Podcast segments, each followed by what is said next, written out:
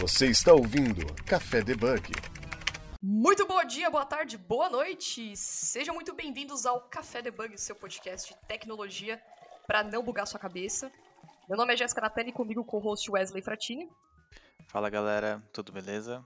E para você que está escutando esse programa, não esqueça de compartilhar aqui o episódio. Estamos em todas as redes sociais, como o Instagram, o LinkedIn, o Twitter. Então, para dúvidas, sugestões, críticas construtivas também, a gente recebe um e-mail no debugcafé.gmail.com. E dá uma avaliada lá nos, no seu agregador de podcast favorito para dar uma relevância no, no Café Debug também, né? E é isso, né? É, dúvidas, sugestões, pode mandar. E também estamos no Discord, a gente tem o Discord do Café. Se vocês acessarem o site www.cafedebug.com.br, tem um banner gigantesco onde vocês podem entrar e fazer parte da comunidade no Discord. Então, bora lá para ver qual é o tema do nosso programa de hoje, porque tem bastante convidados aqui. Ó. Hoje, a gente não tem uma, um tema definido, né, mas até a gente estava disso aqui. Nós vamos falar sobre a evolução do back-end das aplicações. Então, a gente meio que fez um compilado de arquitetura, automação e segurança. Acredito que seja uma dúvida para quem está construindo suas aplicações, seja um projeto pessoal, seja um freelance. Putz, mas se eu estou usando essa camada, será que eu chamo isso? Ah, se eu, é, qual é a responsabilidade do domain? Qual é a responsabilidade do, do, é, do service? Será que eu crio entidade no domain? Será que eu crio service? Ah, o que, que eu uso para políticas de segurança da minha aplicação? Então esse é um tema bem relevante para você que tem essas dúvidas. E nós trouxemos uma equipe de .NET aqui. Embora temos uma equipe de .NET, mas o foco, acredito que você possa utilizar em qualquer linguagem de programação os conceitos apresentados aqui. Então vamos começar com as apresentações, né? Já que temos uma equipe de .NET aqui. Estamos com o Ângelo Belchior, que é Staff Software Engineer na PicPay e a MVP Microsoft. Tudo bom, Ângelo? Tudo bem? Olá. Eu acho que é a quarta vez que eu tô aqui, hein? Já, já ah. tô entrando, já tô abrindo a geladeira já, né? A geladeira. Da casa aqui. Tranquilamente. Obrigado. Obrigado pelo convite aí. Não esquece de fazer as divulgações no final do programa, viu? O Faremos. Dan... O Daniel Jesus, que é software developer especialista. E também, parabéns, né? Vamos, vamos parabenizar o, o, o, Daniel pela, pelo Microsoft MVP, né? Tudo bom, Daniel? Tudo bem, Jéssica? Pô, obrigado aí pelo parabéns. E aí, galera, tudo bem? Venho aí falar um bate-papo aí. Já tô na quinta vez, eu acho, também. Eu tô igual o Ângelo, tá abrindo a geladeira, entrando. Já tô entrando de pantufa dentro da casa já. Mas tô de boa, tá? Mas obrigado aí pelos parabéns, viu? Que é muito bem-vindo aqui. Perfeito, mais um time MVP Microsoft. E por último, é, não menos importante, o Thiago Aguiar, que é engenheiro de software na InfoJobs, criador de conteúdo e também podcaster do Aguiar Dev. Tudo bom, Thiago? Tudo beleza. É, espero estar à altura aqui do, do, dos times dos Galácticos, né? Gente, estou correndo atrás aí, quem sabe um dia ser um MVP ou, ou estar aqui a 15 vez, mas estamos trabalhando para isso. Perfeito. Bom, tem bastante coisa para a gente discutir nessa pauta aqui. É, novamente, vale ressaltar que não necessariamente você precisa ser um desenvolvedor .NET, mas vocês podem usar os conceitos que a gente vai falar sobre essas discussões aqui da pauta para aplicar na sua linguagem de programação que você usa, sua stack, enfim. Eu acho que a gente pode começar é, abordando os princípios do Clean Architecture, que é uma dúvida que acho que muitas pessoas têm. Principalmente quando vai se desenvolver uma arquitetura em camadas. Ok.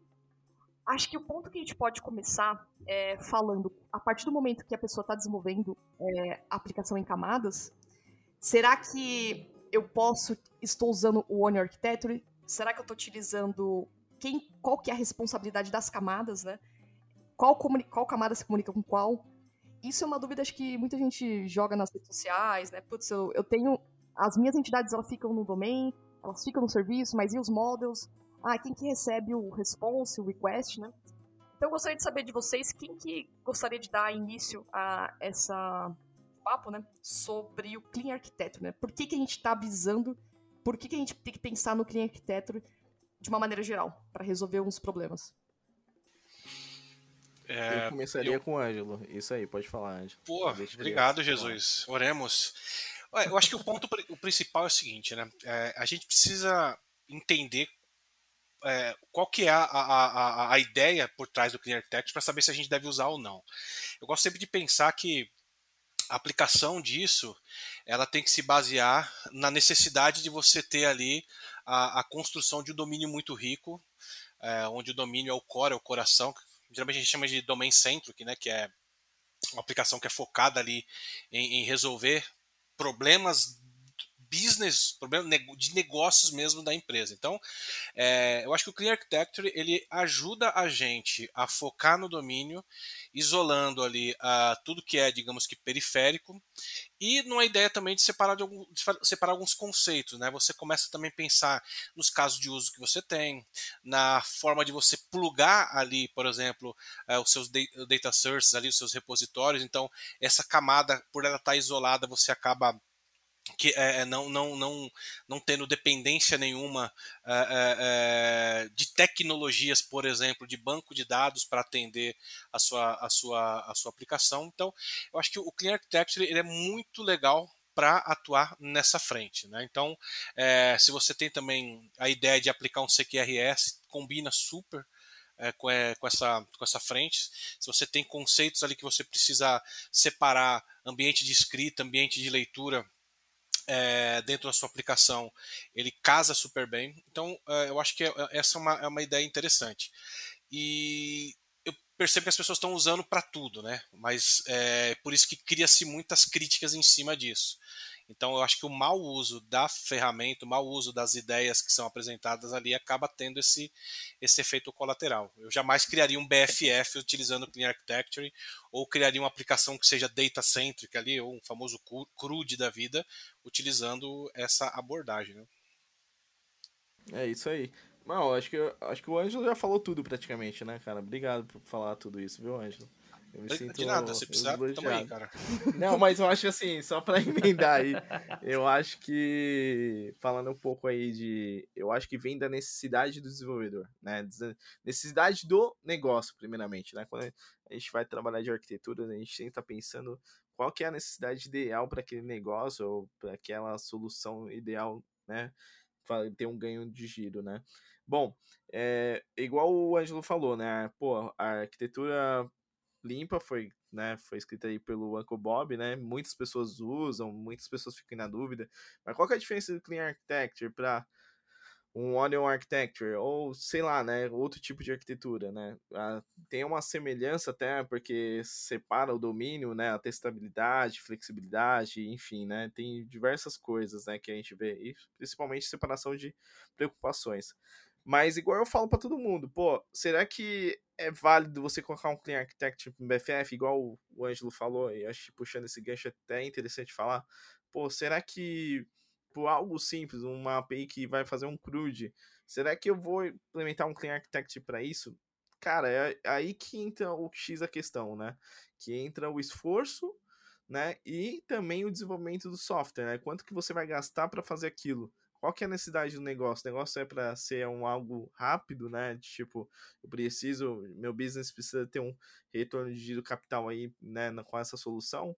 Qual, mas eu quero também ter um pouco de, né, um pouco de código limpo, algo do tipo. Então, assim, vai muito da dependência aí que eu acho é referente ao seu, é, ao seu PO, né, o seu cara que está né, referindo a negócio, e aí a gente vai falando um pouco sobre isso e ver qual é a necessidade da, da arquitetura, né? Não sei se o Thiago também tem essa visão. Eu penso dessa forma.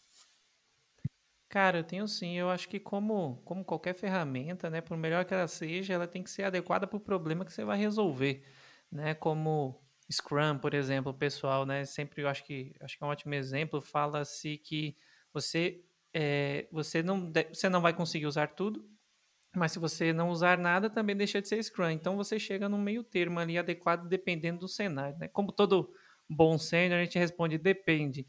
Né? E isso por vários motivos, como vocês falaram aqui, já o contexto do, do projeto que você está usando. Né? Eu acho que algumas desvantagens que pode citar aqui, por exemplo, é, é, eu gosto, tá? Eu já usei, eu acho, acho legal a separação ali, como algumas outras, que acho que a gente também vai acabar comentando.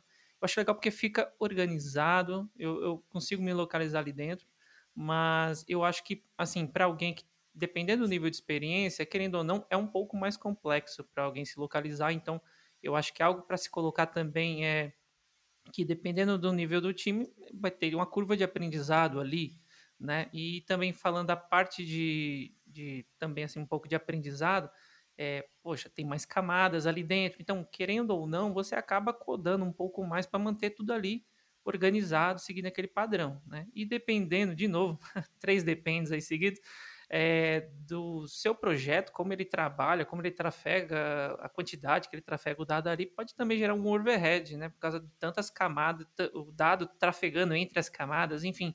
Né? A gente está falando aqui de alguns contras, é só para a gente lembrar que não existe bala de prata, mas, mas se tiver no cenário adequado, é uma ótima, uma ótima abordagem também. Aliás, o Tiago, você citou um negócio que é interessante, né? Porque geralmente quando a gente é, começa a fazer esse tipo de análise, a gente pensa muito, bom, vou partir do domínio, a necessidade real da, do que a minha empresa tem aqui para para ser resolvido. É, você pode criar uma abordagem, fazer um desenho de arquitetura, mas quando você se volta para o time, se você não tiver um mapeamento de skills que consiga é, é, destacar ali quais são os fortes de cada pessoa, é, é muito complexo, é muito complicado, vai ser muito difícil você aplicar de fato aquela ideia que você projetou. Então, geralmente, o time de arquitetura sofre muito com isso. Então, a gente, pô, vamos fazer aqui um clear architect, vamos trabalhar com mensageria, fila, por quê? Porque é necessário, escalabilidade, quero colocar alguma coisa aqui que que faça com, com, com, sei lá, um real time, alguma coisa assim, mas quando você se volta para o time, é, você percebe que você tem um gap de, de, de, de conhecimento muito grande. E aí é, é o primeiro é o primeiro passo para você começar a falhar nas entregas, porque você vai ter um, um ramp-up grande, aí uma frição muito grande para as pessoas assimilarem esse conceito. É, e geralmente, o Clean Architecture, geralmente você tem lá três, é, quatro ou cinco camadas, por exemplo. Se você entender que você deve ter uma camada de contrato e tal, é, por mais que as separações sejam muito mais é, é fortes ali, né, e a gente tem o conceito de dependency rule, né, qual camada depende de qual, qual que é isolada, qual que é mais distante. Para quem não conhece isso, de fato, fica muito complexo mesmo a aplicabilidade principalmente quando a gente começa a falar de domínio, que aí quando a gente entra de regra de negócio, em bounding de context, é, é, aí, aí linguagem ubíqua, aí é, é, caótico, é caótico. Mas se eu for tipo pensar, é, eu estou criando uma aplicação, seja ela para estudo, para freelancer, para uma POC que eu estou fazendo, e essa aplicação, né, independente também da linguagem, é, beleza, vou decidir escolher o Clean Architecture aqui.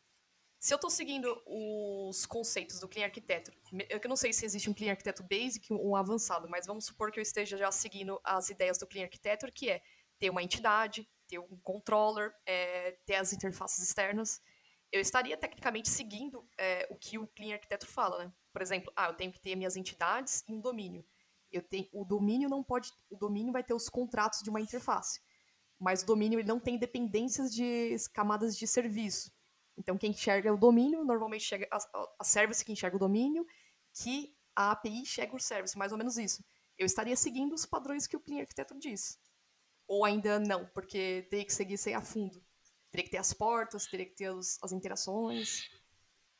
É, o, a, a, ideia que o Uncle Bob traz de separação de conceitos, ela não é muito rígida, né? Ele fala que no mínimo você é, pode ter ali pelo menos é, quatro camadas que seria basicamente partindo do centro para fora ali uma camada de, é, de domínio, que é o seu coração, né, que é por onde você deveria começar a entender sua aplicação, uma camada de application mesmo, onde você vai ter os seus casos de uso, é, e você tem uma camada de infraestrutura, que é justamente onde você isola as dependências externas, como banco de dados ou acesso a, a outro tipo de, de, de, recursos externos, e sua camada de apresentação, né, na qual é de fato, é, geralmente é o seu Web API. Né.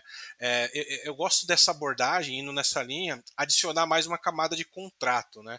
É, a gente talvez não seja nenhuma camada aí, mas é o conceito no qual eu tenho todas as minhas, os meus DTOs de input e output é, dos meus casos de uso. Por que isso? É, se eu sigo nessa linha, eu facilito muito para quem vai consumir a minha API, é, disponibilizando como um pacote esses contratos. Então imagina que assim, eu tenho lá um, uma API que é um cadastro de usuário. Então eu tenho um input que mapeia todos os dados necessários para fazer o cadastro e o output é o resultado desse processamento. Então, se eu tenho isso isolado, quem for consumir minha API não precisa se preocupar em mapear novamente esses casos. Né? Então, é, eu acho que isso é um, é um ponto importante. E por que eu estou dando essa volta para explicar? Porque assim, é, se a gente conseguir entender o que cada caixinha faz, fica muito fácil você começar a, a, a, escrever o seu código. Então eu gosto sempre de partir do domínio. Se a pessoa está entendendo as regras de negócio, ela começa a escrever lá os seus, é, os seus componentes, os seus aggregation roots, os seus value types isso começa a crescer de uma maneira mais, mais segura, né? E dentro desse conceito como um todo, a gente também começa a pensar em teste unitário. Então, o meu domínio de fato é uma class, library, class library, é um, são classes ali. Eu não tenho que me preocupar se é, eu tenho um banco de dados ou não, se eu tenho uma camada ali de caso de uso ou não. Não, ali são as regras de negócio. Pô, eu estou fazendo um, um, um, um domínio de conta corrente. Pô, eu tenho lá efetuar saque, efetuar depósito e, e, obter extrato. Então, todas as regras que eu tenho ali estão ali, eu vou focar nisso. Então, é, se a gente começar por essa abordagem, o que é periférico, dizer, o que, que rodeia, fica mais fácil para se encaixar. Então, é, é, as camadas elas não são rígidas assim, você tem que ter pelo menos no mínimo essa, essas quatro para abstrair. Eu adicionaria a parte de contratos também, e aí também aí você tem um projeto de teste unitário que obrigatoriamente você precisa ter, não, não por ser Clean Architect, mas por ser software, né? Você precisa testar isso daí. Mas é, existem outras abordagens também, né? A gente fala muito, ah, a gente coloca as interfaces de repositório na camada de aplicação ou na camada de domínio. Existem muitos debates em relação a isso, né? Que é, talvez a gente pode até discutir aqui se que vocês é, acreditam isso, mas é, se a gente parte do centro, que é o coração, e para mim é o motivo pelo qual eu adotaria o Clean Architecture, que é resolver problemas de negócio, eu de fato é, começaria por essa, por essa camada, né?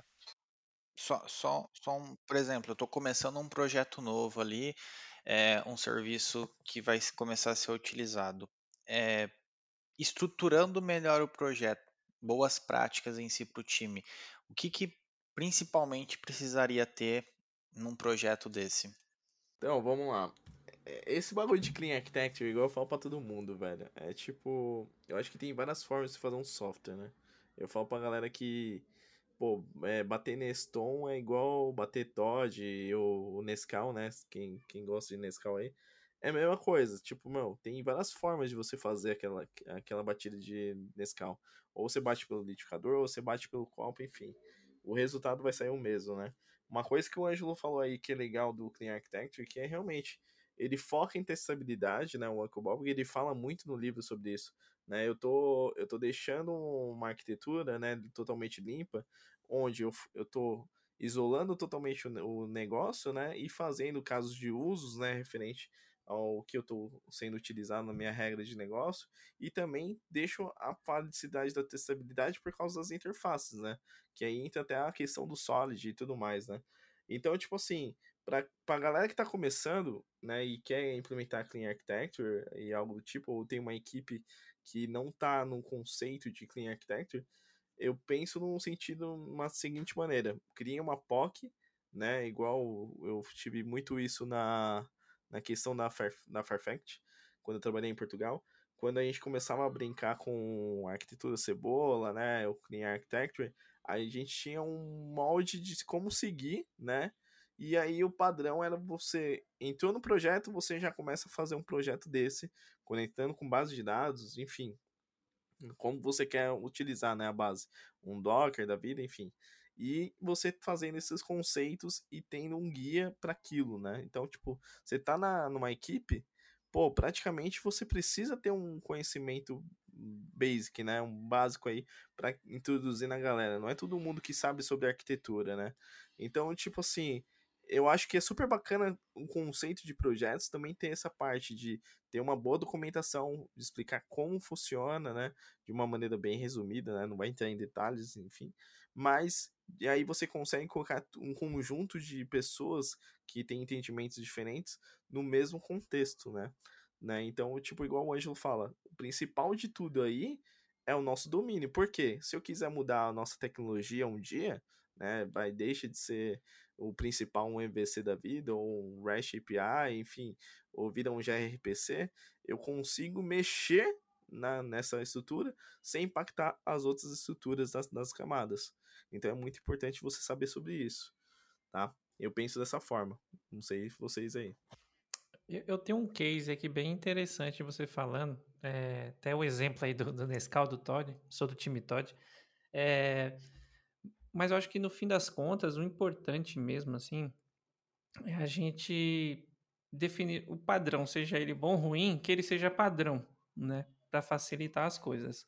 Mas o que o, Daniel falou aqui também, eu estava lembrando, em questão de, putz, se você tem as coisas bem organizadas, fica fácil substituir algumas tecnologias. Eu, por exemplo, estou passando num caso aonde está fazendo uma, uma migração de SQL Server para MySQL. E por estar tudo isolado numa camada, nos seus devidos lugares, é muito mais fácil. Eu lembro de outros sistemas onde eu trabalhei que isso era impossível. Assim. Por quê? Porque a, as classes que faziam acesso a dados, o, o acesso a dado estava vazado entre as. Aliás, não existiam camadas, né? Isso era meio que feito de forma totalmente desordenada. Então, quando chega num dia como esse, você começa a ver o, o custo né, e a importância de começar ali, eu não digo nem talvez, né, é que a gente está aqui em pauta falando do Clean Arc, mas de se determinar um padrão, né, nem que seja voltando lá de falar de MVC e tal, mas contanto que o que está na model seja o que tem que estar tá na model, o que está na view tem que ser o que está na view e por aí vai, né, se a gente manter o, as coisas nos seus devidos lugares, nas prateleiras certas, todo mundo acha depois, né, eu acho que essa é a parte mais importante. Você está ouvindo Café Debug. Perfeito. Agora eu quero ouvir da opinião de vocês, inclusive até do Wesley, que acho que é o único que trabalha com uma stack diferente, é, sobre como vocês enxergam as responsabilidades das camadas. Por exemplo, eu enxergo que a, a camada de aplica API, né, que é a, a camada de API que guarda, onde que a gente configura as coisas relacionadas a configurações da API, controllers, é, API settings, né? A camada de aplicação, que é, na verdade, a gente pode ter, como que eu posso considerar, é, lá eu tenho as camadas de serviço, as classes de serviço, que consequentemente chama o domain, que são as entidades. E aí depois o, o infrastructure, que é a parte de é, acesso a dados, configurações, né? Aí eu queria ver de vocês, às vezes eu fico com uma, algumas dúvidas de quando eu faço, eu tenho os DTOs. Os DTOs eles devem estar na camada de API ou na camada de aplicação. E isso eu já vi em alguns lugares que ele é responsável de estar na camada de aplicação mesmo, né? Então eu queria ouvir de vocês como que vocês costumam fazer, até para tirar dúvida da galera, né? É, dessas camadas, o que cada camada é responsável. Então a gente pode começar pelo Ângelo, depois o Wesley, o Jesus e o Thiago, e consequentemente. Boa, show. É, o, o DTO é, geralmente é uma camada de, de transferência de, de, de, informações, transferência de dados. Né? Ele geralmente pode representar, por exemplo, uma, uma estrutura de tabelas, né, quando a gente está falando de banco de dados, e essa estrutura ela, ela não tem nenhuma responsabilidade a não ser é, ser populada e, de repente, converter-se em alguma coisa mais, mais é, complexa. Então, geralmente, a gente tem DTOs que ficam ali dentro da, da nossa camada de de infraestrutura que mapeia o banco de dados, que mapeia o retorno de uma API, que mapeia, sei lá, as colunas de um, de um Excel algo do gênero, né? E também a gente acaba tendo DTOs dentro da camada de aplicação. É, aí tem um ponto que é, que é, que é muito discutível, né? Porque quando a gente olha para uma Web API, Uh, e a gente nota que a gente tem lá um controller e a gente tem as nossas actions, né? Isso acaba sendo muito, muito, muito igual é, ao que a gente tem dentro da camada de aplicação, se a gente for parar para analisar, né? Quando você está trabalhando com mediator, algo do gênero dentro do, da sua camada de aplicação, basicamente o que o mediator faz é a mesma coisa do que o controller faz. Aliás, quando eu falo mediator, eu falo biblioteca, né? Aliás, tanto o controller quanto o mediator biblioteca são implementações do conceito de mediação, de mediador. É, então, é, eu já vi muita gente discutindo a respeito disso. Pô, por que, que eu não mato minha camada de aplicação e deixo na minha, na minha camada de UI? Que seria o Web API. É, as camadas elas são separadas porque elas podem ser trocadas, né? Mas geralmente, será que a gente troca a camada de, de Web API por outra coisa, por exemplo? Essa, esse é questionamento. Mas geralmente os DTOs eles estão, se você coloca o DTO dentro da sua application, ou eu prefiro fazer, no caso do DTO é, de application, colocar dentro de, um, de uma class library é, contratos, eu, é, fica mais fácil para você publicar. E geralmente você vai ter DTO também dentro da sua camada de, é, de infraestrutura. Bacana. Assim, é uma das coisas que eu vejo muito e sempre falo no time como um todo, por exemplo, não tem nada escrito em pedra, né? Então, o que for melhor para o momento do time e também o momento da criação ali que a gente está fazendo sobre os serviços, a estruturação ali é referente se a DTO fica dentro de controller, fica fora. O que vai mandar isso daí é como que o time se sente confortável em dar manutenção nisso, em implementar novas novas funcionalidades ali como um todo dentro dos DTOs ou qualquer outra camada ali da, da aplicação. E referente, por exemplo, à stack, né? A stack como um todo. Por exemplo, hoje eu trabalho na stack mais voltada do back-end e o Node, né? Então, é, aqui a gente tem alguns tipos de arquitetura. Um, um dos, uma das mais famosas aí tem a CleanArch e também tem a arquitetura hexagonal, né? Só que acontece, tem coisas que a gente vai utilizar da arquitetura hexagonal que é melhor a gente é, não utilizar do jeito que realmente é o pé da letra, porque não se adapta ao nosso momento. Ah, mas algumas coisas ali do Clean, Code, do, do Clean Architecture é, se enquadra no nosso momento. Então a gente depende de projeto para projeto, de empresa para empresa, mas o que acontece na maioria? A gente pega o melhor dos dois mundos, une e aí consegue trabalhar melhor ali, tanto em questões de boas práticas, tanto em questões também de é, organização ali da arquitetura. Então, assim, é, igual vocês já comentaram, não existe nada bala de prata hoje. A gente tem que unir o que a gente tem hoje para conseguir fazer um melhor cenário. Então, é, DTO eu costumo colocar sempre na camada de application, tá? É igual o Ângelo falou aí, tá? Mas tem uma coisa, quando eu falo de DTO, tem muita, tem muita pessoa que quando inicia na área, ou até mesmo tem uma certa experiência e não conhece o que é Data Transfer Object, né? E fica nessa questão de tipo, e aí? DTO serve para quê, né? Tipo, muitas vezes eu vejo a galera replicando o DTO com o domínio. E não, não, é, não é o certo, né? O domínio tem que ser isolado, você não quer expor seu domínio. Então, por isso você expõe, você expõe um DTO na vida. Então, assim, quando eu mexo com arquitetura, eu penso em colocar, pô, beleza, então o DTO, que é um Data Transfer Object, não faz sentido ser um domínio. Então, ele está numa camada acima, né? Então, ele está numa camada de application mesmo. Então, essa camada de application, o que, que eu vou fazer? Eu vou converter né, meu DTO, independente do que for, para para domínio e de domínio para DTO, né? Enfim, para não expor todas as informações, porque talvez eu tenha um domínio lá que tenha vai é, usuário, senha, né? Ou quando é usuário, né? Tenho senha, tenho nome. Cara, eu não quero expor a senha do meu usuário para a parte de cima, né? Eu não quero que minha API mostre essa informação. Então, o DTO ele entra nessa, nesse requisito. Então, pô, beleza. Informações de usuário só vou mostrar as coisas mais simples, né? Que eu quero, que são, necessidade, são necessidade do, do negócio. Mas não mostrar a senha do usuário, enfim, né? Algo do tipo. Né? Então, tipo assim, é, estou pegando um exemplo bem banal aqui, tá? Só para mostrar um pouco do, do que eu penso, tá? Mas é dessa forma, tá? E aí, não sei o que o Thiagão acha aí. É, acho que vai acabar jogando tudo junto aí. É, eu também penso da mesma forma. Já vi projetos com DTO na camada, camadas mais acima, ali na API e tudo mais, mas eu também acho que é onde faz mais sentido é na aplicação. E, e acho que muita gente também acho que a explicação do Daniel é o melhor exemplo que tem do porquê haver um DTO. Né? Tem muita gente que confunde muito o DTO com o objeto de entidade e tudo mais. Fala, poxa, por que então eu não uso a entidade? Pô, porque justamente o que o Daniel falou, eu não quero, não faz sentido eu expor é, todas as informações, né? até mesmo informações sensíveis que não vêm ao caso, não, aliás, informações são sensíveis, né, que não vêm ao caso expor, ou até mesmo informações que, que, que não faz sentido expor, né? Que nem eu vou lá aumentar o meu payload para quê? Eu tenho uma entidade lá com, sei lá, 30 campos. E aí, para aquela minha necessidade de negócio, eu dependo só, eu só preciso de 5. Então, para que, que eu vou expor a entidade, mesmo que não tenha nenhum tipo de dado sensível?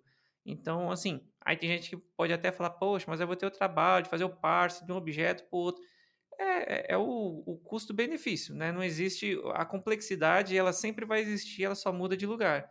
Né? A gente tem que entender isso. Se você se você está ganhando um lado, você está perdendo de outro. E aí é a decisão de qual prato eu vou decidir quebrar, porque um deles vai quebrar e, e aí o negócio é que tem que estar tá todo mundo ciente da decisão e do porquê que nós fazemos assim. Ah, tem um probleminha, tem isso, isso, isso assado, beleza, mas tem essa, essa, essa outras vantagens também. E acho que jogo combinado sempre ganha. Só, só, dois pitacos aí. É, mas existe um motivo muito forte para a gente ter DTO que é desacoplar, tá? Se a gente faz isso, a gente não cria dependências fortes com os nossos domínios. Outra coisa que as pessoas também acabam tendo muito, fazendo muita confusão é o seguinte: pô, eu estou fazendo uma leitura de um banco de dados. Eu preciso ir na minha, na minha infraestrutura, retornar uma entidade de domínio e essa entidade de domínio ser transformada no, num DTO que vai ser mostrado na camada de UI. Muitas vezes isso não faz sentido algum. Por isso que, as, por isso que eu gosto até de separar consulta de, de, de, de, comando, porque na consulta, provavelmente, eu já posso trazer os dados totalmente consolidados do meu banco dentro de um DTO ali que foi feito único exclusivamente para fazer essa apresentação e passar para frente. Às vezes pode ser que eu tenha necessidade de ir no meu banco, trazer esses dados, é, passar, é, transformar esses dados numa, numa, entidade de domínio, que ali é uma entidade rica, com validações, é, com regras, com cálculos e um monte de coisa, e para dentro de um fluxo ali, ou de uma domain service, ou de um, algum workflow, eu trabalhar com esses dados para aí sim extrair dali algo que já está computado, calculado, uma entidade, um DTO, né, uma entidade simples que vai dar um resultado para fora. Então é, é, importante a gente entender em qual momento eu posso utilizar essas, essas abordagens, tá? Ô, mas nesse caso aí você falou para esse exemplo que você citou foi no caso de usar uma um pattern tipo de separação de consulta e escrita, né? Usa do mediator, mediator, não sei falar essa palavra, mediator. Mediator. Isso, é. Por isso que é importante a gente, a gente ter isso, essa, esse, essa consciência, porque a consulta, geralmente, ela não tem que passar por um fluxo complexo. Porque a, a gente acaba tendo uma, uma, um overhead muito grande, passando várias e várias e várias camadas. Então, se eu é, é, trazer esses dados já de uma maneira muito mais rápida é muito melhor para mim. Existem situações que não, eu preciso montar um, um, objeto de domínio complexo, porque a partir do momento que eu monto, eu acabo é, tendo a possibilidade de manipulá-lo de várias formas para chegar num cálculo específico e retornar. Sacou? Fala aí, Jesus, você tinha uma pergunta? Oh, então, eu queria falar uma coisa que eu acho interessante, né? Quando a gente fala de arquitetura, a gente fala de design patterns às vezes, né? É, padrões tipo, de projeto, enfim, né? É, uma coisa que eu achei interessante, né? Eu não sei qual a visão de vocês, né? Quando a gente fala de repository partner, né? A gente tem outros tipos de ente, framework, né? Temos o, até o NHibernate, algo do tipo. É, você pode ver que o ente já implementa alguns métodos referente ao repository, tá? Igual save changes, outras coisas. Vocês acham que é vantagem, utilizando o ente, já implementar um repository partner? Essa é a pergunta que eu queria falar aqui na no pod, tá? Pra gente entender esses pontos, tá? Ah, eu acho válido. É porque assim, eu tenho toque com separação. Eu acho que cada coisa tem que ter sua responsabilidade independente de estar tá usando um framework de acesso a dados. É, e quando eu penso, pode ser que eu esteja pensando errado também. O que eu penso em relação a repository é ter aquela camada responsável por fazer acesso a dados que depois eu vou conseguir é, ter aqueles métodos responsáveis. Por exemplo, tenho o meu CRUD lá, tenho a, além de outros métodos que faz, faz o acesso a dados. Então, quando eu penso em repositório, eu penso muito isso. É uma camada, uma classe responsável por fazer o acesso a dados, independente do framework, né? Que depois eu posso desplugar. E eu acho que em cima disso ainda tem outra coisa que a gente começa a complicar o rolê, né? Mas eu acho que ainda tem outras abordagens, né? Que a gente falou do entity, de gente de até aliando aí o mediator, né? Usando o CQRS, separando comandos de consulta, que é usar um, um Dapper da vida ou um ADO para fazer consultas por causa de performance e deixar aquela parte transacional dentro dos commands com um EF, né? Então, assim, sempre dá para complicar um pouquinho, mas tem, às vezes tem um custo-benefício. É, é, eu concordo muito com o que a Jéssica falou, mas aí, Jesus, no caso, o que o Entity Framework implementa é o Unity of Work. Né? Não necessariamente a gente precisa do Isso Unity aí, of Work num, repositório, num repository, mas eu gosto muito de separar as tecnologias. É, justamente porque é, existem casos e projetos, inclusive, que a gente tem trabalhado no dia a dia, que a gente utiliza o Dapper para fazer a leitura, porque acaba sendo mais rápido para a gente. E quando eu estou fazendo o insert disso, ele acaba sendo pelo, com, feito com Entity. Né? Então, é, eu, eu, acho que essa abordagem que a gente falou de separar, para mim faz muito, muito, muito sentido mesmo. Porque sim, amanhã sim, ou não, eu pode ser que, que, que, já vi acontecer isso, que a leitura ela é feita baseada num API, porque a API faz um cálculo, ela, ela faz uma consulta no banco de dados, joga num cache, né, e a escrita é jogada direto no banco de dados. Eu já vi isso, esse tipo de coisa acontecer. Como está isolado na camada de, interface, de, de, infraestrutura, quando minha camada de aplicação fala, ó, oh, obtém aí o, o usuário pelo ID, para mim tanto faz de onde tanto fez de onde veio. É, eu vou ter aquele objeto é, preenchido e, e segue o jogo, né? Eu acho isso mesmo, tá? Eu fiz essa provocação porque eu vejo vários temas relacionados a isso, tá? Porque realmente é coisa que a gente passa por percebido, né? Tem gente que fala, pô, mas será que eu preciso implementar um repository pattern já que se já tem um save changes na, no ente? Não, cara. Realmente é o que a Jessica falou. Acho que deixa o seu código em. É, é essa parada que eu acho que o Clean Architecture, é, a arquitetura, né, cebola, enfim, qual arquitetura que você for usar, tem os mesmos princípios, né? De tipo testabilidade, isolamento de domínio, é, cada camada com a sua responsabilidade própria, né? Então acho que é esse sentido, né? E quando a gente fala de design pattern, né, a galera também confunde um pouco, até puxando mais outro tema, né? A gente fala também de repository, mas eu, eu vejo muita galera também quando às vezes quer implementar pattern para todo lado, né? Quando, não, vou, é uma solução nova, é um projeto novo, eu vou começar a colocar pattern para tudo. E às vezes eu acho que né? é, é isso aí. E eu acho que essa é a questão do X a questão, né? Tipo, igual a gente tá desde o início da, da, do podcast falando a mesma coisa. Cara, depende muito da sua necessidade, velho. E eu falo sempre isso, velho. Não adianta você montar uma bazuca para matar uma formiga, entende? Igual a caneta Bic. Por que, que a caneta Bic tem o mesmo formato, né? Cara, porque ela atende todos os requisitos de uma caneta, né? Tanto de design, tanto de escrita, enfim, é o que ela se aplica. Igual eu falo para todo mundo, antes de você entrar no conceito de arquiteturas, eu acho que sempre é bom você ter o conhecimento para você debater, ver se realmente é necessário ou não, mas talvez o básico, uma API crua, né, um CRUD, né, do zero, com padrões de projetos, enfim, atenda naquele exato momento, ou um BFF, né? Faz sentido você criar um Clean Architecture no sentido do BFF só para pegar informações de contratos e você montar os, um DTO master lá e mandar para o cliente? Não sei, tá? É esses pontos que eu falo para todo mundo, velho. Faz o básico primeiramente, depois você se aprofunda no avançado, entendeu? Sem falar nesse sentido. Não sei se vocês acham aí. Sim, e você entrou em um ponto que agora que eu vou puxar da pauta que é sobre complexidade, né? É, e eu quero saber a opinião de vocês também. É, eu, eu, eu, eu, eu, comprei aquele curso do Milan Jovovic, né? E, beleza, eu gostei do curso, ficou claro, tudo. Só que eu falei pro meu amigo, assim, nossa, Reginaldo, curti o curso, legal, aprendi, só que eu achei complexo um pouco. Mas tudo bem, era um cenário que ele criou um projeto para simular um Airbnb, beleza, funciona. Só que é, assim, eu não tenho tanta eh, especialidade, tanto domínio com Medi porque eu ainda não criei um cenário complexo, fizer do zero, uma criação, do, uma API do zero, que pudesse configurar isso, né? É um exemplo que eu tô dando do Mediator. Então, eu vou sempre seguir aquela, aquele caminho mais fácil de criar uma aplicação, se eu for uma, um CRUD simples, vou fazer em camadas, né? E aí eu queria saber de vocês, é, o que que, quando vocês se, deparam, vocês se deparam, tem uma aplicação simples, aí começa a criar complexidade, ou que vocês aconselham as pessoas quando estiver desenvolvendo uma, uma ideia, acaba, tipo, qual que seria a, o, o time para poder não seguir o caminho de pensar no mais difícil, criar uma complexidade para aquele negócio, sendo que a gente acaba esquecendo do foco que é o domínio do negócio, né? Então, em que momento eu usaria uma, algo mais complexo pensando no domínio? É, opinião de vocês todos aí sobre isso. Eu, eu, acho que dá para pegar um gancho com o que o Jesus falou antes, né? Que eu acho que talvez seja talvez a única regra de ouro que a gente tenha, uma das únicas regras de ouro que a gente tem no TI é, é, é padrões de projeto, né? Design parts. A gente só usa se e somente se a gente sabe para que, que ele serve. Então, no, e é curioso que parece óbvio a afirmação, mas não, né? Tem muita gente que vai colocando um monte de coisas, mas para que, que serve isso? Ah, não sei, eu vi que o projeto aqui tem, eu estou usando também. Então, é, eu penso sempre da questão de, de você começar simples e evoluir com o tempo.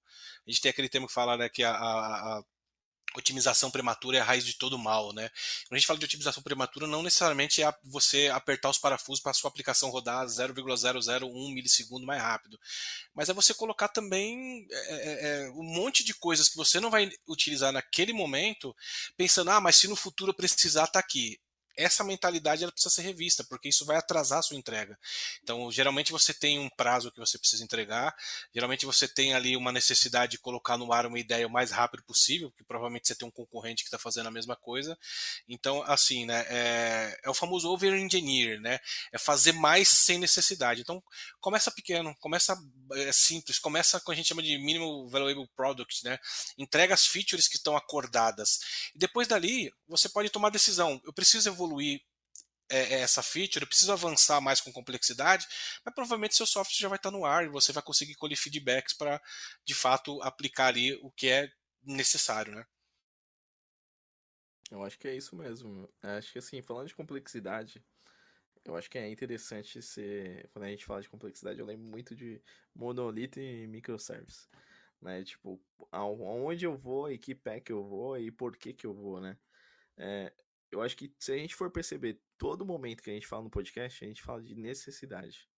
Então, tipo, é muito amplo você começar com algo, né, totalmente oposto, né? Mas será que a empresa tem essa necessidade?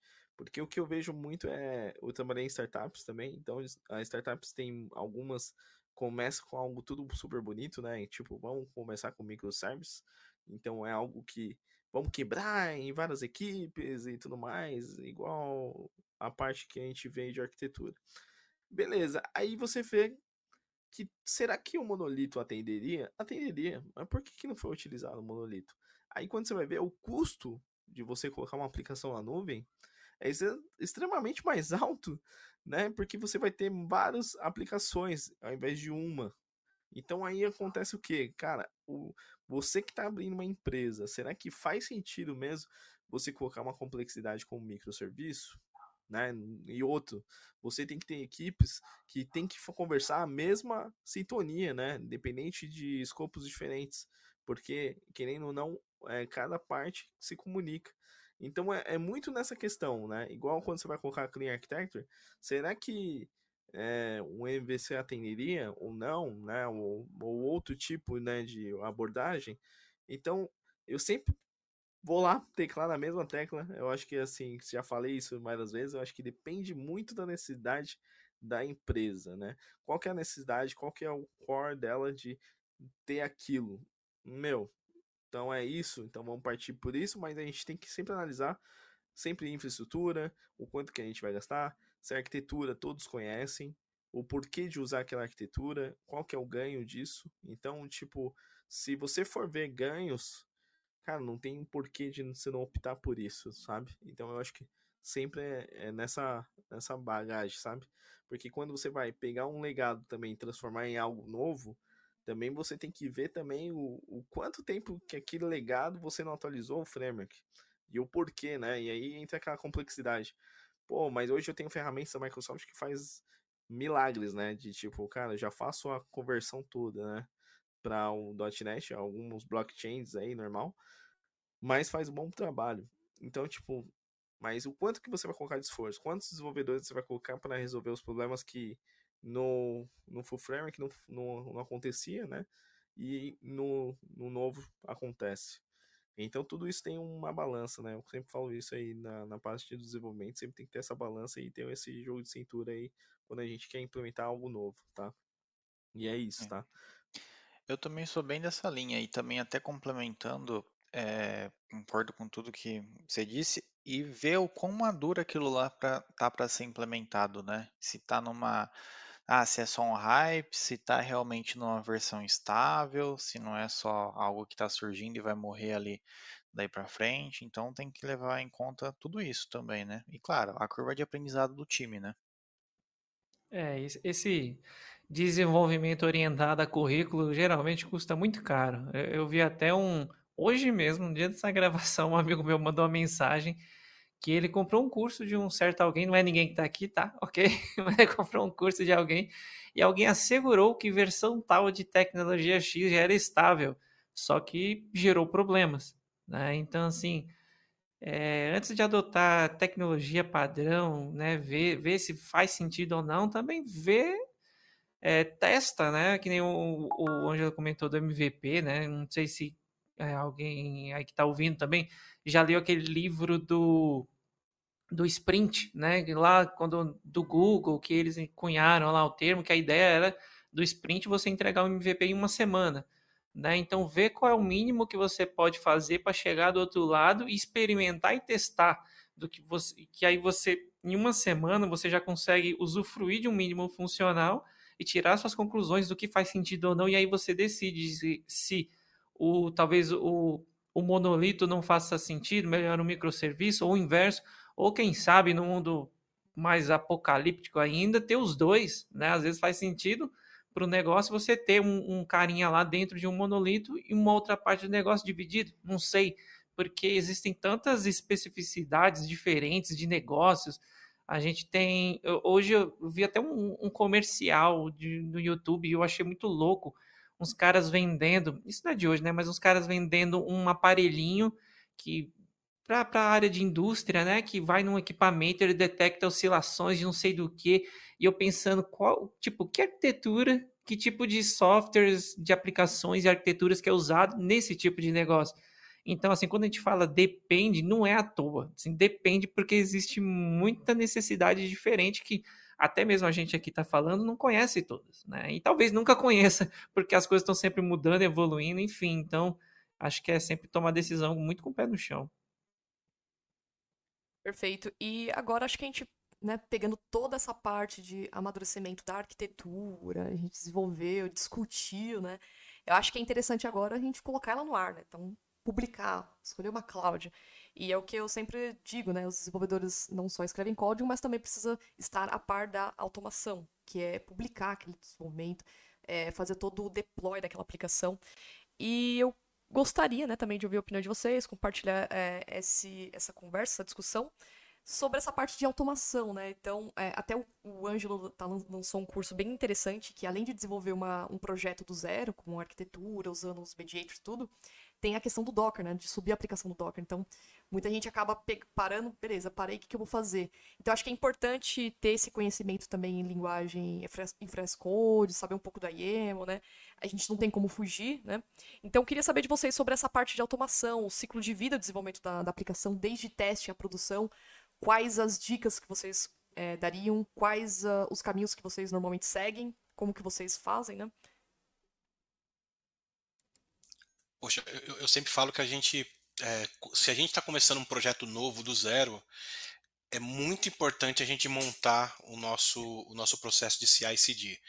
Essas ferramentas hoje com GitHub Actions da vida, elas são extremamente simples de se fazer esse tipo de coisa, de você fazer a compilação, é, você gerar os testes, rodar os testes unitários, gerar a imagem Docker e publicar no registry, por exemplo, para que depois você faça a, a, a, instalação disso ou no Kubernetes ou no Docker Compose. Então, isso é tão simples, mas tão simples, se você começar seu projeto com isso, projeto novo, e configurar isso, você já resolveu um, um trabalhão danado, sabe? Então, é, poxa, é bem, é bem legal, né? E sobre o curso lá, é, a gente traz uma ideia não apenas do Docker como a geração de imagem para deployment, mas como a montagem do nosso ambiente para desenvolvimento. Então, geralmente você tem um seu API lá que tem um banco de dados, seja ele mais scale da vida, você está usando um RabbitMQ para fila, você está utilizando um Redis para cache, você tem sua API, né? Então, geralmente, o que você pode ter ali a criação de um Docker Compose configurando tudo isso e você distribui aquilo versionado também. Então, se uma pessoa nova chega no seu trabalho e ela tem o Docker instalado, ela dá um Docker Compose up ali, ela já tem todo o ambiente pronto para rodar a sua aplicação. Então, às vezes, você não precisa se preocupar em, pô, vou instalar aqui um SQL, um MySQL, SQL Server da vida, um Oracle, e, e fica muito mais fácil para você subir e desmontar ambiente. E a gente fala muito também da questão de observabilidade, tá? Geralmente a gente, a gente tem várias ferramentas legais aí, sei lá, um Datadog da vida, um Dynatrace, um Serilog, enfim. Porque é outra coisa que é importantíssimo que a gente tenha, independente do tipo da aplicação. Pode ser aplicação crude, simples, simples, simples, ou uma aplicação absurdamente complexa, formada por centenas de microserviços. Se você não tiver um monitoramento disso, você vai ficar perdido é, na hora que der um problema. Então, é, e é muito simples também você aplicar isso. Tem ferramentas que você não precisa instalar nada na sua aplicação, né? É uma configuração que você faz na infraestrutura. Em nuvem, por exemplo, tem ferramentas ali que você seleciona um botão e fala: ó, tem uma camada fria aqui que vai monitorar a sua aplicação e vai dar uns dashboards aqui de, de, de, de dados falando requisições, tempo de requisições, consulta mais lenta, etc. Então, é, eu, eu pensaria assim: está começando do zero, aprenda isso porque eu acredito que seja muito acessível o conhecimento, muito simples, isso resolve assim lindamente a sua vida, né? Caramba, se você não falasse isso, eu ia comprar um servidor agora, velho. Pra publicar um site. Tô zoando. mas, é, tô brincando, mas assim, é, eu falo pra todo mundo, né? A era que vem hoje, os programadores novos aí, não sabe nem o que, que a gente passou na, antigamente, né? Quem é mais antiga sabe quanto, quanto que era um, pô, sofrer no momento de você fazer uma publicação de um site de e-commerce na época, né? Que tipo, você não poderia fazer no horário comercial para não derrubar o site, para não ter impacto nas vendas. E aí você tinha que ter um fuso horário, né? De tipo madruga, e aí na madrugada você já come uma pizza, né? E aí vai aquele jeito lá. Então eu acho que assim, tudo que o Ângelo falou é, não tem nada a acrescentar mais, é tudo real mesmo. Acho que você tem que ter essa parte, né, de monitoramento de logs. Pô, quanto que é importante você ter monitoramento de logs, né? Porque assim, no momento que pode correr uma exceção e um uma exception, você fala, cara, aonde e que parte do trace que caiu, né? Então, tipo assim, às vezes dá uma dá uma escurecida, né, se você não tem esse monitoramento. Então, eu acho que é super importante ter isso. Parte de cloud, pô, tem diversos caras que você pode fazer. E assim, eu acho que a vantagem do cloud aí nesse sentido é tipo, cara, eu não preciso ter mais aquele horário específico como eu tinha antigamente para publicar no servidor antigo, né? Então, tipo, hoje você pode publicar sem nenhum problema. Hoje você consegue dar um é, voltar um backup caso você precise, né? Deu alguma merda, então versionamento de versões o próprio cloud faz. Então, tipo assim, é, é, exatamente isso. Então, você tem uma pipeline de uma esteira de publicação, cara, isso aí facilita muito, tá? Então, tipo assim, eu acho que você que tá começando aí, é a primeira coisa que eu falo pra galera, cara, a primeira coisa que você vai pensar em arquitetura, não pense em arquitetura, pense em fazer um código legível. Aí entra aquele primeiro livro lá do Uncle Bob, o código limpo, isso mesmo, lê aquele cara. Porque aí você vai começar a escrever um código que outros desenvolvedores vão entender de forma com clareza, entendeu? Tudo bem que vai ter várias discussões com PR, porque vai ter PRs do caos, né? Tem pessoas que falam, não, por que, que você tá dando dar o return direto? Por que você tá usando o VAR? Enfim, né? Acontece isso, mas é o dia a dia de uma equipe, então a equipe tem que estar tá trabalhando em conjunto. Mas eu acho que você, para você ter ciência de tudo isso, tenha um, primeiramente um código bem feito, depois se, né, se entenda como arquiteturas, quais tipos de arquiteturas que tem, e depois a parte de infra, igual a Jéssica falou, que é a parte, uma das principais de como você saber como vai ser uma publicação do seu site, como que vai ser o monitoramento de logs dele, se vai correr uma exceção ou não, é, igual canary deploy, né? Será que faz sentido ter um canal de deploy? Vai um passarinho primeiro, fico monitorando, até ver se tá tudo certo, né? Então, é assim, é, é, conceitos que eu acho que, pô, na vida de um desenvolvedor não tem como falar. Então, não acho que não tem nem acrescentar. E, Ângelo, me dá um voucher aí que eu tô precisando, né? Fazer um curso aí, assim, cara, com mestre, assim, igual você, tá? Se quiser depois dar um voucher pra mim, eu agradeço, tá? Mas é isso, tá, galera? Claro. Opa. Belchior 50, 50% de desconto. Belchior 50. Ah, moleque, vou Você quebra firma aí, né, mano? Aí você quebra firma, né? O curso já é feito para ser barato e, e, disseminar conteúdo técnico de qualidade oh. para todo mundo, mas aí também, vamos lá, né? Ah, mas, pô, 50 é top, né, família, mano? Dá pra comprar o um café. É, é, mas quem quiser, vem codar 15, 15% de desconto aí, Opa, fazendo jabá aí, ó. Caraca, Mas para vocês que você sabe que tem uma pessoa nessa, né, né, nesse podcast aqui que tem um acesso vitalício aos cursos da Vencodar, né? Você sabe, né? Quero, não quero, né, é, não vou falar os da... nomes não. Daqui a pouco fazendo curso vira VP também.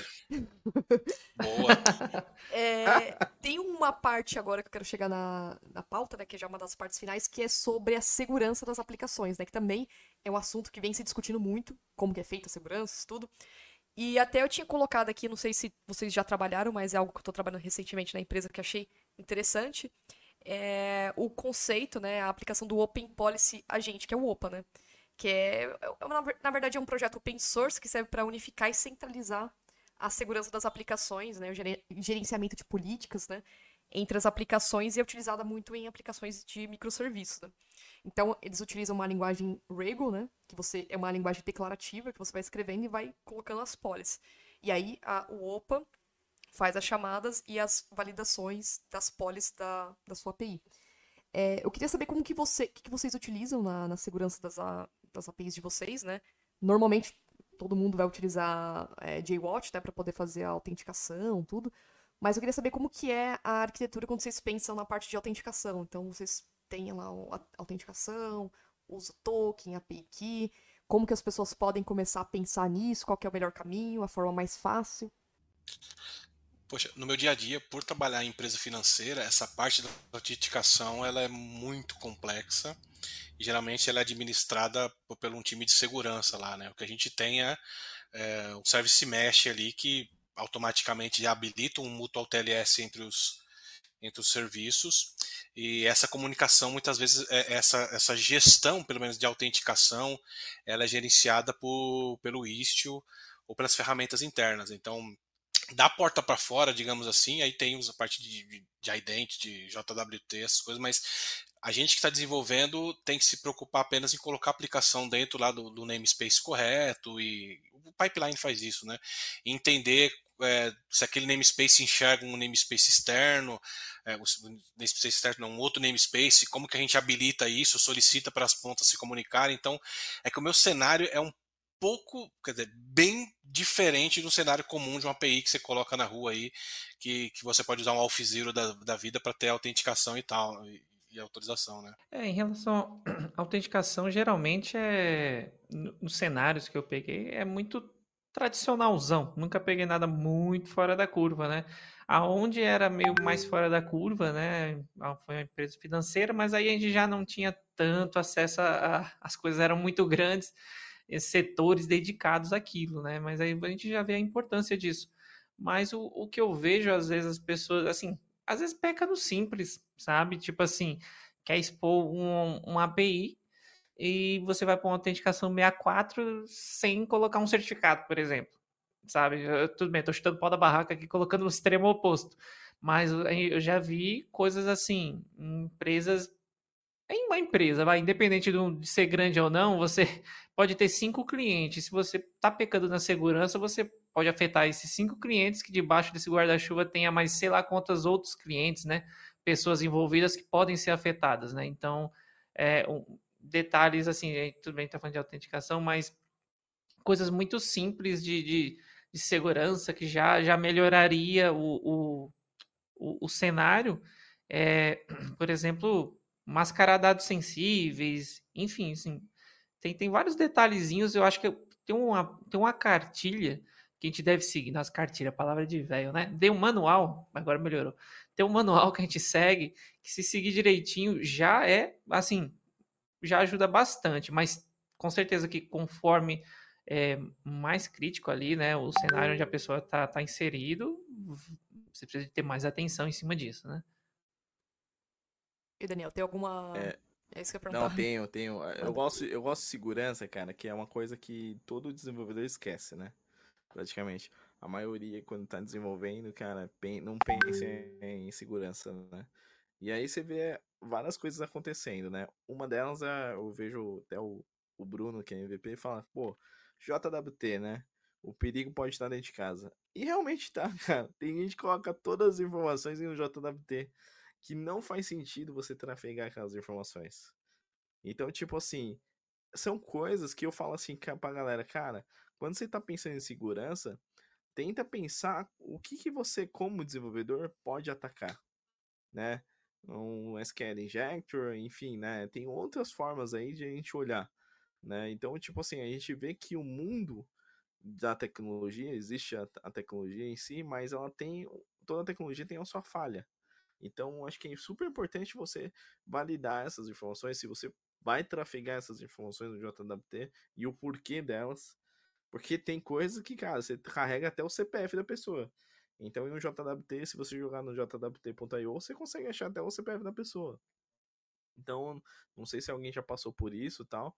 Então, a gente sempre vê coisas acontecendo, como no Nubank e outros bancos, né? Nem vou falar de banco aqui, né? Mas é, a gente vê exatamente empresas grandes deixando vazamento de dados passarem aí, né? Então, tipo, vira e mexe me ligam aqui da, do, do banco falando assim, ó, você fez uma compra de tal pessoa. E hoje tá bem bem expert, né, as coisas, né? Tem pessoas que já estão conseguindo, igual tentando aplicar um golpe na minha mãe, que eu achei até engraçado isso. E assim, a pessoa se passou por atendente, fingiu que bloqueou o aplicativo dela, e eu falo, galera, se o cara tem as suas informações, CPF, conta, tudo, é muito fácil de você bloquear uma conta. Então ela, ele bloqueou, falou que bloqueou a conta dela e ela tinha que não sei aonde fazer um saque e depositar na conta. Então, tipo assim, aí que você começa a ter as artimanhas. Mas para uma pessoa que tem 60, 70 anos, talvez aquilo lá no momento, numa, num calor humano, você é falha. Então, a tecnologia sempre vai ter brechas para que a gente possa é, entrar e tudo mais, né? Então acho que é super importante esse, é, ter essa validade aí de validar a sua segurança, ver se está tudo certo, se realmente precisa de um gateway, de uma borda, né? Tipo um API gateway, para você não chegar, bater diretamente no seu endpoint. Então é super importante você ter esse entendimento aí. Eu só queria fazer um comentário aí rapidão. É, o, o, que o, o que o, o Daniel falou, né? Do do cara colocar todas as informações no token, né, e não sabe que aquilo dá para desfazer, né, diferente de a gente tem criptografias que só vai, não volta, né, mas não é o caso do JWT, me lembrou do caso onde onde ah, uma vez, né, que é o que eu comentei aqui, a pessoa estava passando no cabeçalho um authentication lá, que ele encriptou base 64, mas ele estava passando, mas a API estava exposta sem certificado.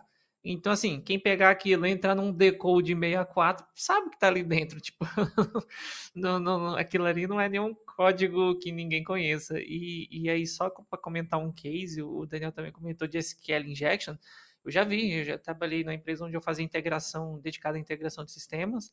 E uma vez, olha que engraçado, uma vez a pessoa tinha cadastrado uma rua e na rua tinha, tinha era tipo assim, por exemplo, é, algo como se fosse d'água, D'Angelo, sabe? Tinha uma apóstrofe ali no meio e quando mandava para o web service da, do, do, cliente, né, do, do, fornecedor ali no caso, ele, ele quebrava porque ele estava concatenando.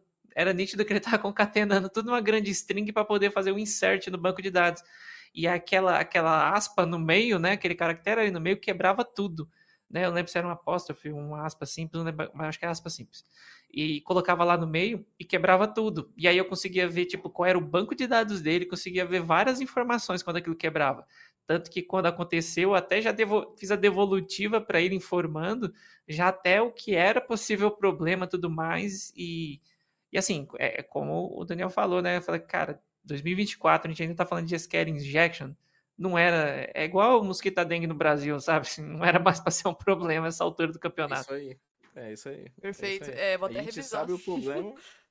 é, a gente sabe o problema, mas a gente não, não se preocupa tanto, né? Eu vejo o desenvolvedor muito mais preocupado pô, em colocar uma arquitetura ou algo do tipo e a gente não se preocupar com a segurança dentro de casa. Que é extremamente importante. Porque assim, se a gente for falar de segurança, pô, Imagine um banco tomar um SQL injector lá e, tipo, cara, o cara conseguir sacar, fazer Pix. Entende? Né? Burlar alguma coisa, né? Algo do tipo, né? Não tô, tô falando uma coisa bem superficial. Mas imagine um prejuízo da, daquela empresa, né? Referente a isso. Né? Então, tipo assim, a gente sempre tem que se preocupar também com isso. Então eu falo que a arquitetura é um conjunto de tudo. É, eu falo para se, sempre fazer um código bem feito. Não importa que é uma solução nova ou antiga, enfim, faça um código legível a outros programadores, porque tem aquela parada do Google Horse, né? Ah, mano, eu vou fazer rápido porque o deadline tá apertado, né? Então vou fazer de qualquer jeito. Cara, é a mesma coisa, então eu falo para dentro de casa. Então eu não vou varrer minha casa porque, cara, é, vou varrer de qualquer jeito porque não tenho pressa. Né? Eu tenho pressa para varrer. Então no final a casa vai ficar suja e não vai ter aquele resultado que eu esperava, né? De deixar a casa limpa. Então é a mesma coisa que eu falo para todo mundo. Meu, teste. Cara, teste de carga, teste de automação, é, teste de unidade. São testes que vão fazer a diferença do. Desculpa o palavrão, tá? Do caralho. Porque no final, velho, você não precisa ter aquele retrabalho todo de ficar testando manualmente. Então você tem toda a parte automatizada que no final você faz só apertar um play lá e publicar a sua aplicação e você não vai ter nenhuma preocupação, entende? Então acho que são todos os fatores que contemplam uma arquitetura boa, né? Um último comentário rapidinho, o Daniel, só só sabe o valor de um teste quem um dia quem um dia fez um teste e ele quebrou e a pessoa falou assim, caraca, se não tivesse o teste isso tinha passado, sabe? Sim, sim, isso é. Isso é... Tem frases pra até pôr em camiseta, isso aí, tá vendo? é... Vai pra lojinha. Bom, galera, chegamos no final do nosso programa. A gente contribuiu com bastante coisa aqui. Acho que até válido é, uma parte 2 pra gente falar é, mais abertamente sobre alguns outros assuntos que a gente não colocou nessa pauta. E a gente passou por temas que é meio que falando sobre arquitetura, colocou o desenvolvimento da aplicação, a importância do aprendizado contínuo também, né? Que a gente mencionou os cursos do Ângelo aí, é, os vídeos que vocês fazem também, divulgam no, na, no YouTube, na internet.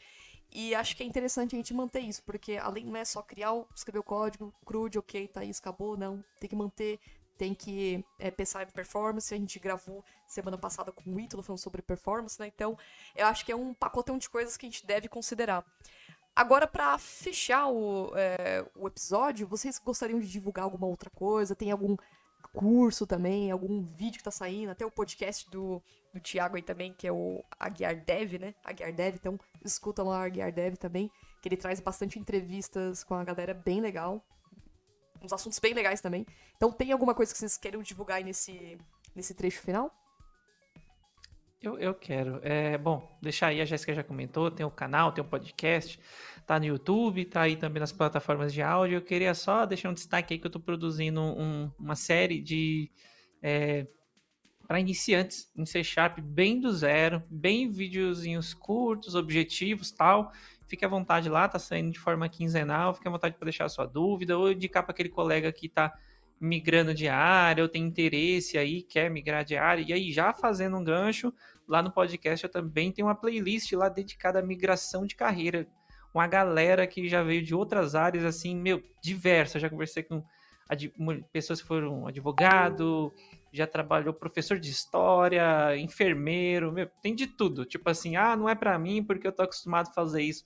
Não, é, até vi uma frase hoje que eu achei muito é, sensacional, que assim, programação não é, é ela não é fácil, mas é sim para todos, né? Não quer dizer que seja fácil, mas é isso aí. Pô, me chama lá pro seu canal, viu? Aí a gente tá com uma ideia. Bora. Mas, mas assim, galera, aqui eu acho que todo mundo me conhece, eu acho que eu sou Daniel Jesus, eu tenho um canal no YouTube aí, né? Daniel Jesus, é bem criativo o nome.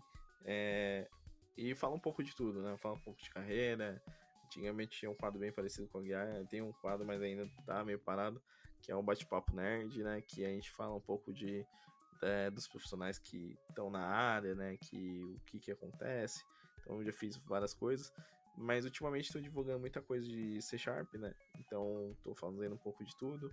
Também falo um pouco de Cyber Rank, que é um pouco do. um pouco de segurança, né? Então, tipo, É, eu falo um pouco de Harder Rank, quer dizer, nem né, Cyber Harder Rank. Então eu, eu, falo um pouco mais disso também, mais, mais dos shorts, uma coisa que eu tô vendo aí no dia a dia. Mas o curso, eu tô para fazer um curso aí recentemente, é, tá para sair para março, se tudo deixar certo, né, os trabalhos e tudo certo. A gente vai lançar um curso de arquitetura aí, né? Então quem quiser aí, arquitetura cebola, quem quiser aí depois, me manda um direct no LinkedIn. E aí tá saindo no forno, só não saiu ainda, porque, cara, a vida de desenvolvedor, você sabe como que é, é complicado. Às vezes a gente tem publicações, a gente tem os nossos deveres aí da comunidade também. Então é muito bacana a gente falar sobre isso, tá? E não vai ter cupom de desconto de 15, não. Vai ter de 50 aqui no Café Debug. Olha aí. quando lançar, eu vou mandar pra Jéssica. E aí a gente faz, faz a, a coisa acontecer mesmo. O que é importante é seminar o conhecimento, né? Não importa, cara, o quanto que vai ser de lucro, enfim. Eu sempre penso dessa forma. Combinado. E é isso, galera. Espera. Quando estiver pronto que... o de vocês, manda que a gente divulga aqui. A gente faz a divulgação. Não, demorou, demorou. Demorou. Eu quero um cafezinho aí que. Ah, cafezinho. Cara, já é o quinto podcast que eu não tomo um café aqui, velho. Só debugo, velho. Só debugo. Tá então, finalizamos por aqui. Para vocês que estão escutando esse programa, não esqueça de comentar, né? Se você, o que vocês gostaram, o que, que ficou faltando pra gente é, programar uma parte 2, o que vocês não gostaram. Então acho que é legal vocês comentarem lá no Spotify também tem a, a, as sugestões de comentários. Vocês podem mandar lá ou pode mandar pra gente no e-mail do debugcafé.gmail.com. E é isso, a gente fica por aqui e muito obrigada pela sua audiência e até a próxima.